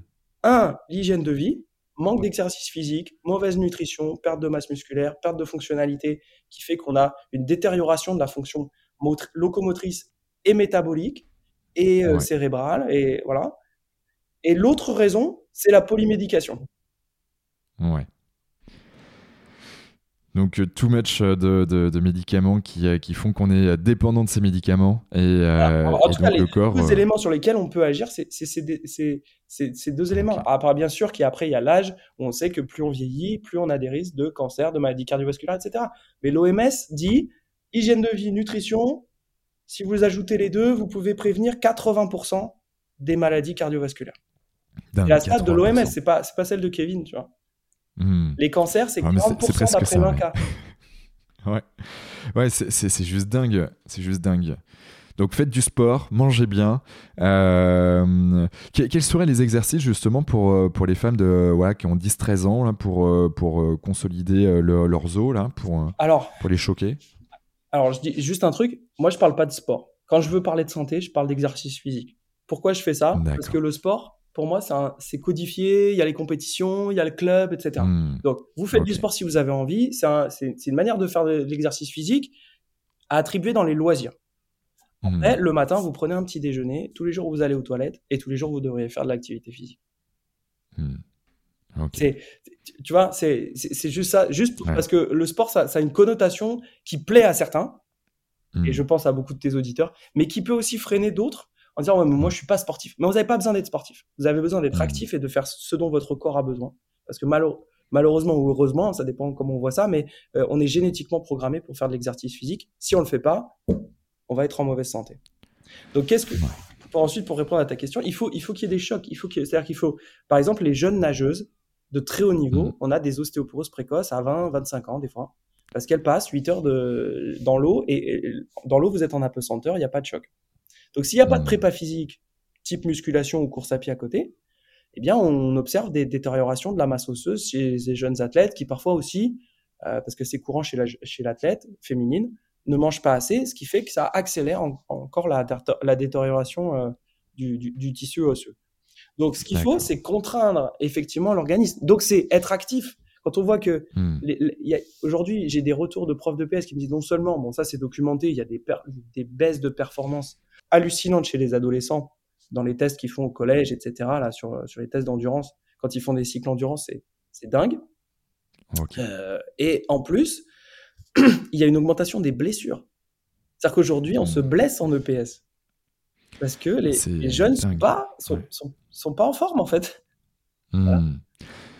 C'est assez dingue. Euh, il y avait déjà des petites blessures, mais c'était ceux qui se donnaient vraiment. Euh, je me souviens, euh, en tout cas, quand j'étais quand au collège, par exemple, au lycée aussi, j'en avais encore un peu de sport, mais waouh, c'est dingue d'en être là, mais parce que bah, manque de nutrition, ou en tout cas une nutrition mal adaptée, euh, peut-être activité physique euh, beaucoup plus limitée. En effet, euh, moi je, me souviens un truc tout con, hein, mais, mais, mais, mais, le soir de temps en temps, mais c'était le week-end, t'allais avec les potes, t'allais avec ton vélo, t'allais courir à droite à gauche, t'allais faire des cabanes, tu faisais des trucs comme ça. C'est vrai que maintenant, si bon, je jouais un peu aux jeux vidéo, mais c'était une période un peu plus, un peu plus ancienne après, mais mais ça n'empêche que euh, on était hyper actifs quoi. Et, euh, maintenant c'est vrai qu'avec les écrans aussi ben ça je pense limiter euh, drastiquement l'activité physique aujourd'hui. C'est ça. Et moi je, je, veux je veux pas être que négatif en disant c'était mieux avant là-dessus. Non, non, je veux dire évidemment. Il y a d'autres choses super intéressantes qui sont mises en place non il y a des alternatives. Il y a des alternatives. C'est ce que je voudrais dire. Parce que moi je suis papa d'une petite fille de 6 ans aussi Et je veux dire aux gens que, encore une fois, et on revient aux startups, il y a plein d'initiatives mmh. géniales. Par exemple, maintenant, dans les villes, vous avez, euh, j'emmène ma fille pratiquement tous les dimanches euh, faire du trampoline. Vous avez des centres de mmh. trampoline, vous avez machin. Vous avez des trucs d'escalade à Montpellier, à Odysseum, il y a un énorme truc d'escalade, euh, c'est c'est formidable. Vous avez plein d'activités possibles maintenant avec des centres de, de, de pour faire des, des, activités sportives en ville qui euh, d'habitude étaient plus, beaucoup plus difficiles d'accès. Hmm. Maintenant, ça s'est créé pareil pour les écrans. On dit ouais les écrans c'est pas bien, mais si on s'arrête là, c'est pas c'est pas une solution. Il y a euh, une entreprise géniale qui s'appelle euh, enfin qui produit la Luni, je me souviens plus exactement du nom de l'entreprise. Donc c'est des histoires où le jeune enfant il peut choisir son histoire, etc. Ma fille, ma fille, elle, elle regarde pas la télé, d'accord, mais je me suis pas arrêté là parce que Notamment, hmm. moi aussi, de temps en temps, j'ai besoin de lancer une lessive ou de, de préparer le repas. Donc, je comprends bien les parents qui mettent devant la télé parce que à ce moment-là, c'est la solution. Mais voilà, vous hmm. avez des startups qui ont créé des trucs fantastiques. Pour les activités, on n'a pas tout le temps, on, est, on, court. Maintenant, vous avez des trucs genre PandaCraft, Toucan. Hmm. Vous, vous, vous, commandez euh, et ça arrive tous les mois et c'est pas cher. Et c'est des activités à faire avec votre enfant. Vous n'avez pas besoin de penser, tiens, qu'est-ce que je vais faire, etc. Donc, ce que je veux dire, c'est que dans une société il y a, y, a, des gens qui sont comme nous, qui ont envie de faire bien et qui ont, qui ont réfléchi à des solutions. Et il y a des solutions existantes pour éviter les écrans. Il y a des solutions existantes pour faire des jeux avec son enfant, prendre des abonnements et faire des trucs sympas. Donc on n'est pas condamné entre guillemets à se culpabiliser sans avoir de solution. Il y a des solutions existantes pour éviter les écrans, pour faire de l'activité physique, pour éveiller son enfant, parce qu'il y a toute une génération, euh, la tienne, la mienne, euh, Quentin, on a quelques années d'écart, qui, euh, qui innove et qui propose des choses euh, pour, pour éviter cette sédentarité, pour éviter cette malbouffe, pour éduquer mmh. ses enfants à, à l'écologie, à la science, etc. Donc il y a plein d'initiatives et je voudrais les mettre en avant là, aussi à travers euh, ce petit ce podcast pour euh, pour dire que vous n'êtes pas coincé avec vos écrans et vous n'êtes pas coincé avec votre sédentarité. Il y a des gens qui travaillent à vous faciliter la vie et, mmh. et qui rendent tout ça possible. Et donc voilà, on n'est pas on n'est pas condamné à ce à ce mode de vie sédentaire et, euh, et, à, et à manger des écrans 6 euh, heures par jour. Il y a d'autres solutions.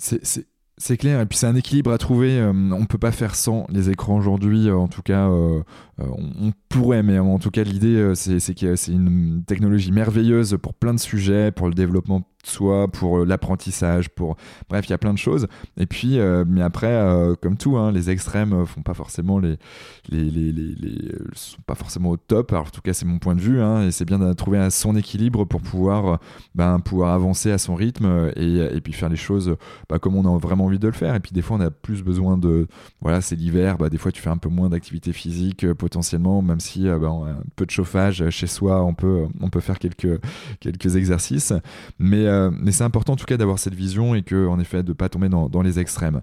Ce qui me fait penser, euh, ordinateur, téléphone, apps, applications, euh, applications sportives, nutritives ou nutrition, tu, en aurais quelques-unes à nous mettre en avant, des applications connectées?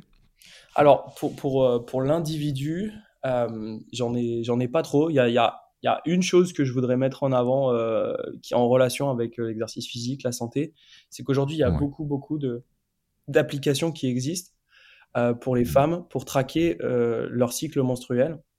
Et, et, et, déjà, j'invite toutes les femmes à utiliser ce type de choses parce que c'est vraiment quelque chose qui est, qui est, qui est, très, qui est très important et dont on ne parle pas assez. C'est un peu un sujet tabou. Alors, vous imaginez quand, comment c'était en Inde. Et, mais par mmh. contre, pour les athlètes féminines, il y a, y a, une vraie grosse problématique. Il y a eu, il y a eu des scandales avec euh, notamment l'équipe d'endurance de Nike et un certain euh, Salazar euh, qui, était, qui, était, infernal comme coach, qui, qui, les privait de manger, donc elles n'avaient plus leurs règles.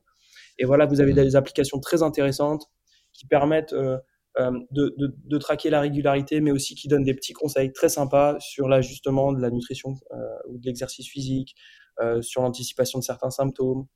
Euh, voilà, qui permettent aussi d'alerter, parce qu'on sait qu'aujourd'hui, il y a, y a, de plus en plus de problématiques d'endométriose et que si jamais il y a euh, des règles trop abondantes ou trop douloureuses, bah, il faut aller consulter pour voir si c'est pas une endométriose. Et ces applications, je les trouve euh, très très bien faites. Après, sur, sur les... Tu, tu, aurais des noms d'applications là en tête ou... alors, je crois qu'il y, en a une qui s'appelle Fit Air. Je voudrais pas te dire une bêtise. Fit Air. Fit Air, F-I-T, ailleurs euh, Attends. Non, je sais pas. Abix Fit. c'est pas la, c'est pas la. Attends, c'est pas la. Airfit peut-être. Je suis en train de te dire une bêtise. il y en a, il y en a plusieurs. Il y en a une, celle que j'ai, non mais parce que je pense que je me plante, mais celle que, que je voulais évoquer, c'est celle qui est utilisée par par l'équipe nationale de football des US, qui a commencé à faire ce genre de tracking en 2014. Mais grosso modo, enfin, Glow, les leaders du marché, je, les trouve, les 3 à 4, elles sont plutôt bien faites. Et en plus, souvent, il y a une version non payante. Et vous payez si seulement. Et il y en a certaines qui se sont mis un peu d'ailleurs sur le coaching, proposent des exercices physiques, proposent des choses. Euh, j'ai pas particulièrement d'appli parce que c'est vrai que moi, je suis plus. Je regarde plus le B2B puisque je suis dans ce. Enfin, le, business to business euh, hmm. parce que je suis dans ce, dans ce domaine. Mais euh, en, voilà, pour, le, pour les personnes en eux-mêmes, je sais pas trop si j'ai quelque chose à. Non, je crois pas. Je crois pas. Désolé. Non, mais t'inquiète. Et puis au pire, euh, on mettra quelques liens pour, euh, pour envoyer sur euh, les applications de voilà pour, pour traquer ces, ces menstruations. Mais donc ça, ça, ça, je trouve, c'est une vraie évolution. Et, hmm. et, chose, ça, ça, et je voulais mettre aussi ce coup de projecteur sur la santé féminine, qui est trop souvent un peu, un peu bâclé et, et, en, en sciences. En sciences, notamment, on hmm. est en train d'essayer de rattraper, mais on a un tel déficit que, que c'est voilà, c'est vraiment, c'est vraiment un problème. D'ailleurs, nous, on a lancé une étude que sur l'entorse de cheville chez la jeune fille, chez la femme, parce que parce qu'on trouvait qu'il n'y avait pas assez de données et qu'on avait vraiment envie de d'étudier spécifiquement sur une population de femmes. Et après, il y a plein de petites applis qui permettent de quantifier ces repas. donc mmh ça, ça peut, ça peut aider des fois dans des passages. Moi, j'avertis contre euh, l'orthorexie, l'obsession de manger ça, c'est vraiment pas, euh, c'est vraiment pas quelque chose. Euh, là, on parlait de professionnels, il y a 50% des professionnels de nutrition qui, sont diagnostiqués, qui pourraient être diagnostiqués orthorexiques, c'est-à-dire obsédés par l'idée de manger ça. Et, vraiment, pour moi, un bon professionnel, c'est quelqu'un qui est flexible. C'est pas quelqu'un qui va vous dire le mmh. pâté une fois par an, c'est grave. C'est pas vrai, c'est pas grave. À Noël, mmh. on, mange trop, on boit trop, ça, ça arrive et c'est pas grave. Donc, euh, il, faut, il faut réussir à utiliser ce type de, de métriques et d'applications qui permettent de traquer euh, vos, développements, euh, vos évolutions de poids, etc. Mais avec toujours un mmh. recul qui permet d'avoir une vie à côté et de surtout pas rentrer dans un système complètement contrôlé et rigide. Parce que c'est d'abord, c'est pas durable. Voilà. Les mmh. régimes, c'est pas durable. Il faut, il faut trouver son équilibre. Si vous avez du poids à perdre, bah, vous perdez ce poids, mais, mais certainement pas en souffrant. Il faut pas souffrir. Ouais. Euh, et, euh, et, donc euh, des applications qui seraient trop orientées sur une logique, ou voilà, moi je, je m'en méfierais et j'irais plutôt sur des mmh. choses où c'est une approche diversifiée qui vous aide à, qui vous propose des repas, qui, qui vous aide à quantifier une assiette parce que vous n'avez pas de repères. Mais le mieux, c'est quand même essentiellement d'aller voir un professionnel compétent. Euh, si vous voulez démarrer quelque chose, des fois c'est une ou deux consultations, ça suffit, ça vous lance, et puis après vous revoyez la personne trois mois plus tard. Euh, et éventuellement, euh, vous utilisez une application dans le cadre d'une prescription ou d'un guide qu'on vous a donné. Je pense que c'est le meilleur combo. Hmm. Tu, du coup, on parle d'équilibre. Toi, de manière globale, tu trouves ton équilibre comment? Alors, je ne sais pas si je suis le meilleur exemple à la fois. Moi, je trouve mon équilibre dans le fait de travailler trop, j'aime bien. Mais c'est une forme d'équilibre après, hein, tu sais, si, si toi tu t'épanouis aussi là-dedans, euh, c'est euh, puis il y a des moments pour tout euh, dans l'année. On est d'accord. Le, plus challenge dans une vie, et je pense que là il y a des auditeurs qui vont se retrouver, c'est-à-dire que moi j'ai à la fois une activité professionnelle intense et en même temps je suis un papa maintenant célibataire d'une jeune fille, d'une petite fille, une semaine sur deux. Donc si tu veux, ça fait qu'il faut, il faut jongler.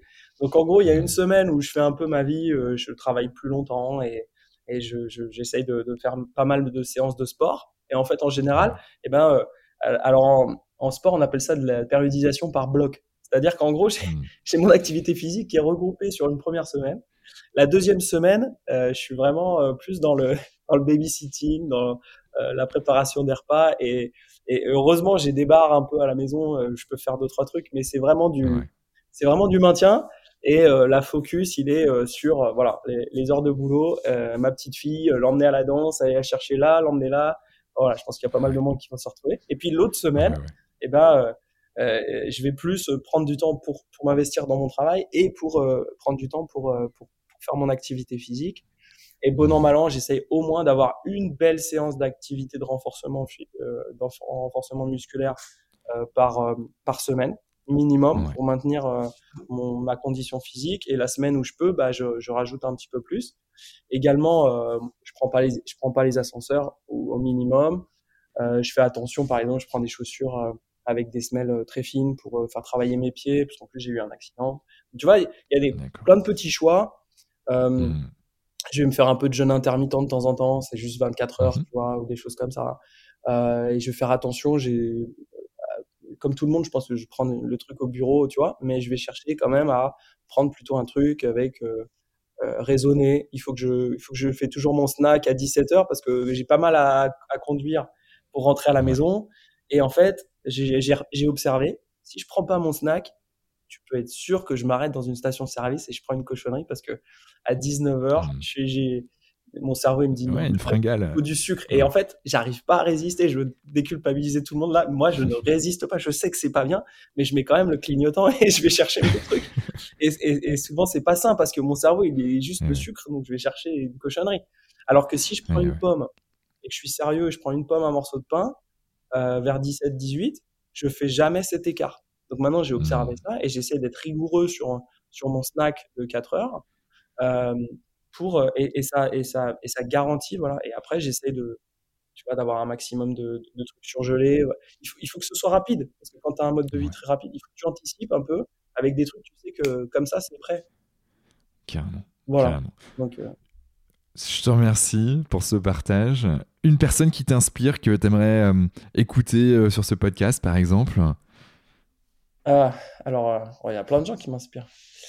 Euh, alors, euh, que, je, je, pourrais pas l'écouter, mais une personne qui m'a énormément inspiré, moi, dans ma vie, c'était mon grand-père, dont le parcours était super intéressant. Mais il y a quelqu'un que, dont le parcours est très intéressant, c'est un mec qui s'appelle Martin Buquette. Alors, tu vas, tu vas, tu vas, tu vas rire parce que il était entraîneur, puis, puis, puis chercheur, puis il est parti à Aspetar comme, comme sport scientist. Puis euh, il est parti au PSG, était directeur de la performance au PSG avant euh, les, les rocambolesques d'il y a 2-3 ans là. Et maintenant, il est chez Kitman Labs, c'est une société euh, qui est ex-startup, maintenant scale-up, où il s'occupe de la, de la recherche et, et de l'innovation. Tu, tu, tu, comprendras pourquoi. D'accord. Le parcours m'intéresse. donc, ouais, Martin Buquette, très, très intéressant. Et après, effectivement, il y a des gens il y a des gens à l'étranger aussi, moi, qui m'inspirent euh, énormément. Il y a quelqu'un euh, qui est assez connu en Europe en nutrition du sport qui s'appelle Asker Jukendrup, qui a, qui a posé beaucoup de choses. Enfin, si tout le monde prend des boissons d'effort, euh, c'est lui. Il s'est occupé de d'Aile Gebrselassie en termes de nutrition pendant un moment.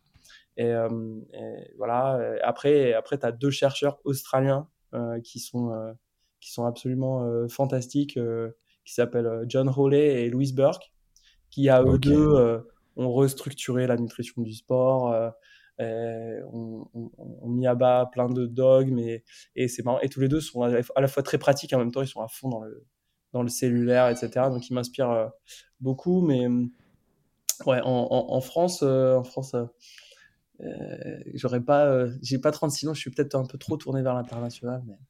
Non, mais t'inquiète, ça, ça, me va très bien. En, tout cas, on a Martin. Yann Lemer, c'est quelqu'un qui est très connu dans le monde du sport parce qu'il y a une infographie euh, pour simplifier la, la, les études scientifiques. Et ces infographies sont hyper percutantes, elles sont lues par, euh, dans le monde entier, à tel point que même le journal de, de sciences du sport le plus connu au monde euh, reprend ces infographies ou lui demande d'en créer pour certains articles. Euh, et voilà, c'est c'est quelqu'un aussi de voilà, moi j'aime cette capacité à, à donner à voir la science et à, à, à transférer la science euh, sur le terrain. Ouais.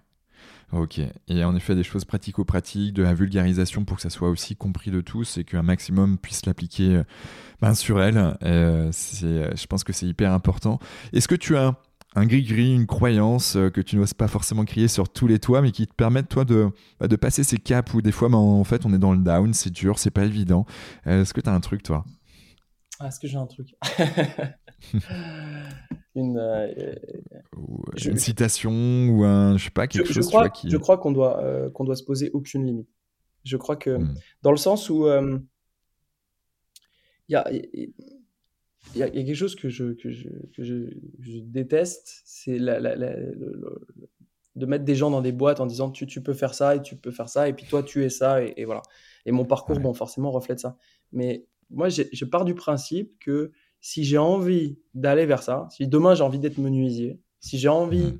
euh, euh, de, de, faire de la data, si j'ai envie de faire autre chose, et eh ben je peux le faire. Et je me dis, je, je, si j'ai envie, je le ferai en ce moment, j'apprends mmh. à coder, tu vois, parce que je suis un peu, je suis un peu la truffe de mon équipe parce que ils, codent tous. Et moi, je... donc là, en ce moment, j'apprends à coder sur Python.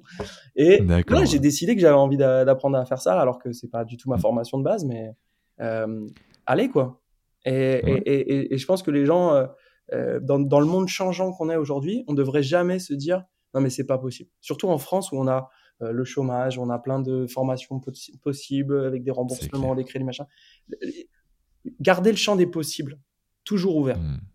Voilà, ça, hmm. c'est un peu mon leitmotiv. Et, euh, et, et, voilà, vous êtes, vous êtes capable de, c'est pas à quelqu'un, et, c'est donc c'est valable pour la santé comme pour la vie en général. Ne laissez pas quelqu'un vous dire ça c'est possible, ça c'est pas possible. Euh, hmm. Renseignez-vous, gardez un esprit critique et puis gardez le champ des possibles ouvert. On a plein, plein, plein, plein d'histoires dans plein de domaines qui montre que euh, quand on veut, on peut. On peut, ouais, mille fois d'accord avec toi. Pour celles et ceux qui veulent te joindre, déjà, une part, est-ce que c'est OK pour te joindre? Et, deux, comment, comment ils peuvent te joindre? Ah bah, ils peuvent On mettra les liens assez dans facilement sur LinkedIn. J'avoue que moi, il ne faut pas me chercher sur Instagram parce que j'ai un compte, mais j'y vais jamais. Euh, mais sur LinkedIn, euh, je suis plus actif. J'aime bien me connecter avec des gens du, du, milieu ou, ou, des nouvelles personnes. Et mmh. euh, voilà, je pense que c'est le, choix le plus simple. Après, sinon, bah, j'ai une adresse mail professionnelle, euh, mais, c'est plus dans le cadre de Kinvent. Mais à titre personnel, je pense que LinkedIn, c'est vraiment la plateforme où on peut me trouver. Ouais, ça marche. Bon, on mettra les liens dans, en tout cas le lien de LinkedIn euh, de ton profil dans les notes du podcast.